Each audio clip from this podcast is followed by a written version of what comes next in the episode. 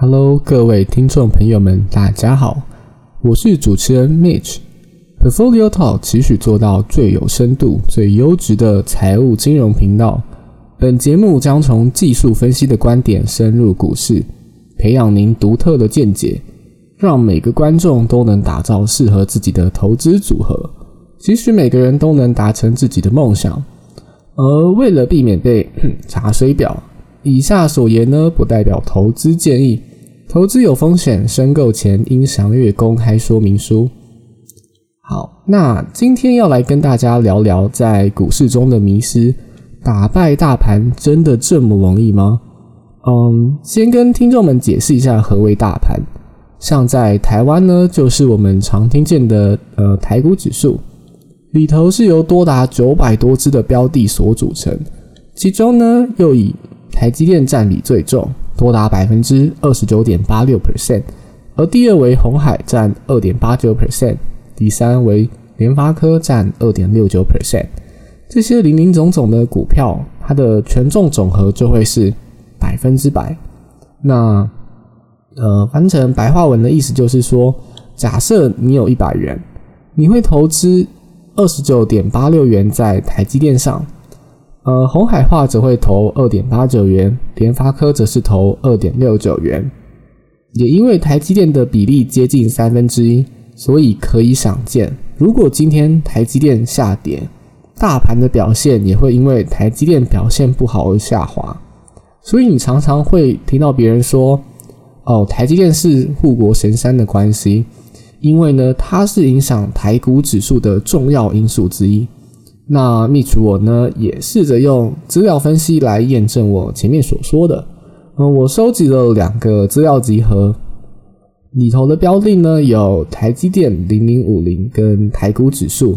第一个资料呢为近十年来的历史价格，时间从二零一零年的一月初至二零二零，呃，sorry，时间从二零一零年的一月初至二零二一年的八月底。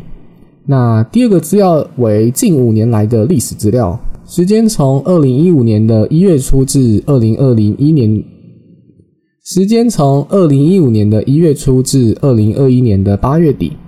根据资料分析结果显示，近十年来台积电和零零五零及台指的相关系数分别为零点七八跟零点七五。那近五年来台积电跟零零五零及台指的相关系数分别为零点八四及零点八一。那在统计上，如果相关系数高于零点七的话，则表示两者是高度相关。也就是说呢，当台积电的股价往上走时，零零五零和台指也有较高的几率往上走。那从资料分析的结果，还可以看到另外一个有趣的是说，零零五零和台股指数的相关系数。高达零点九四，基本上一直涨，另外一只也会跟着往上涨。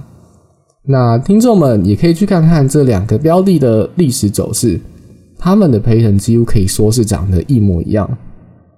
而近年来呢，而近十年来呢，零零五零的年化报酬率为百分之八点三 percent，台指为六点八五 percent。近五年来。零零五零的年化报酬为十二点二一 percent，台指为十点二九 percent。通常来说，在两个嗯相关系数相近的标的中，它的风险差不多情况下，我们会去挑选报酬率较高的那一个。所以在这个 case 当中呢，零零五零会是一个比较好的选择。那我相信耳尖的观众们肯定有发现，这样的报酬率绝对比。存在银行啦，或者是买定存保险的投资报酬率来得更高，而且里头呢也会有分散风险的概念。好，OK，那我们这个话题就先保留在这边。接着，蜜曲我呢想跟听众们聊聊美国的大盘。美国的大盘呢指的是嗯 S&P 500，里头是由美国前五百大公司所组成的一个指数。像是 Apple、呃 Microsoft、Amazon、嗯 Facebook、Alphabet 跟 Tesla 这些你几乎会听过的公司，通通都会在里头。而有趣的是说呢，它和台股的权重配置就不太一样。最多的是 Apple 是嗯，百分之六点二 percent，而第二的话则是 Microsoft 的百分之五点九 percent，接着权重就越来越少。不知道各位听众们有没有发现，台股指数的台积电权重占比达大概三分之一 percent，啊，达三分之一，但是美国的权重配置是比较分散的，意味着当一档股票下跌的时候，对你整个大盘的影响是比较小的。你可以想象成是鸡蛋放在篮子里的概念，当五百个篮子呃摔破一个鸡蛋，嗯，你感觉就不会这么心疼。但是当你的篮子呃没有这么多的时候，其中又有一个篮子放了超多鸡蛋，那当你篮子摔破的时候，哇，你就会非常的心疼。这也就是为什么资产配置对于整个的投资组合来说是非常重要的一件事情。它呢能够降低你的系统性风险，你不会再因为单一标的的跌幅就对整个绩效表现有很大的伤害。呃，往后呢再来跟各位说明资产配置的概念好了。啊，话题有点扯远了，回到今天的主题，大盘真的这么容易就被打败吗？而根据呢 Ben Carson 所写的文章，啊，Mitch 在这边先介绍一下这位人士。他是 Retail Wealth Management LLC 负责资产管理配置的经理人。那该公司管理的资产规模呢，超过十八亿美元。那 Ben Carson 呢，他也在二零一七年曾经被提名为这个 Invest News Forty Under Forty 的顶尖顾问。那回到他所写的文章内容，他做了一个数据分析，其分析对象在 S&P 500里头中超过大盘报酬率的股票有多少？而从一九八九年呢到二零一五年期间，累计呢有一万四千四百五十五张的股票，其中有百分之四十的股票报酬率都是负的。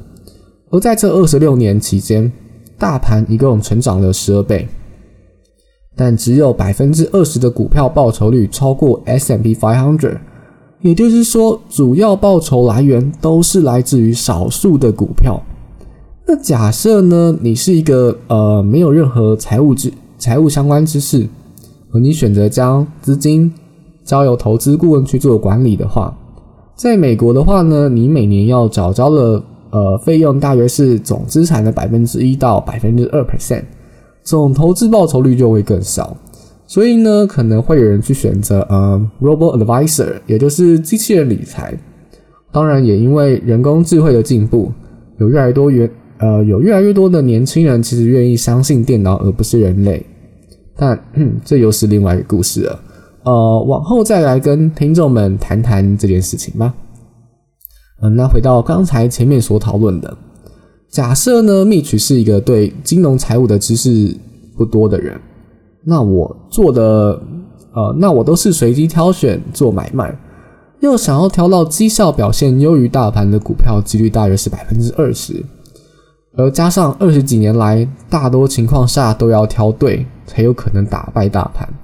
这也是为什么大多数的人在股票中很难取得比大盘好的表现。那这也是被动型投资会开始被人推崇的原因。一方面是可以花较少的时间，那你也不需要长时间的盯盘，呃，而且呢，你也可以获得和大盘不错的绩效表现。那另一方面的话，就是大盘呢是最强公司的组合体，台湾五十呢就是由台湾前五十大的公司组合而成。如果大盘崩的话，就相当于台湾顶尖公司都大跌，大公司都无法生存了，更何况是中小企业，公司裁员，呃，失业率上升，物价飙涨等等，牵一发而动全身。所以呢，当大盘跌到一个深坑程度的时候呢？很有可能政府就会强行介入，不然社会动荡不安，其实对于政府也是一个很大的困扰。那另外的话呢，大盘也会将表现不好的股票给踢出去，再换成优秀的股票，这也持续保障了整体的绩效表现。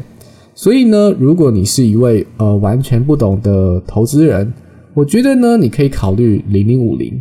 那至于呃零零五六的话，就嗯呃好吧，我想往后呢，再跟各位听众们讲讲这两个的渊源好了。那我想今天的 podcast 呢也差不多到这里了。那每两周礼拜五晚上八点，请记得准时收听 Portfolio Talk。我是主持人 Mitch。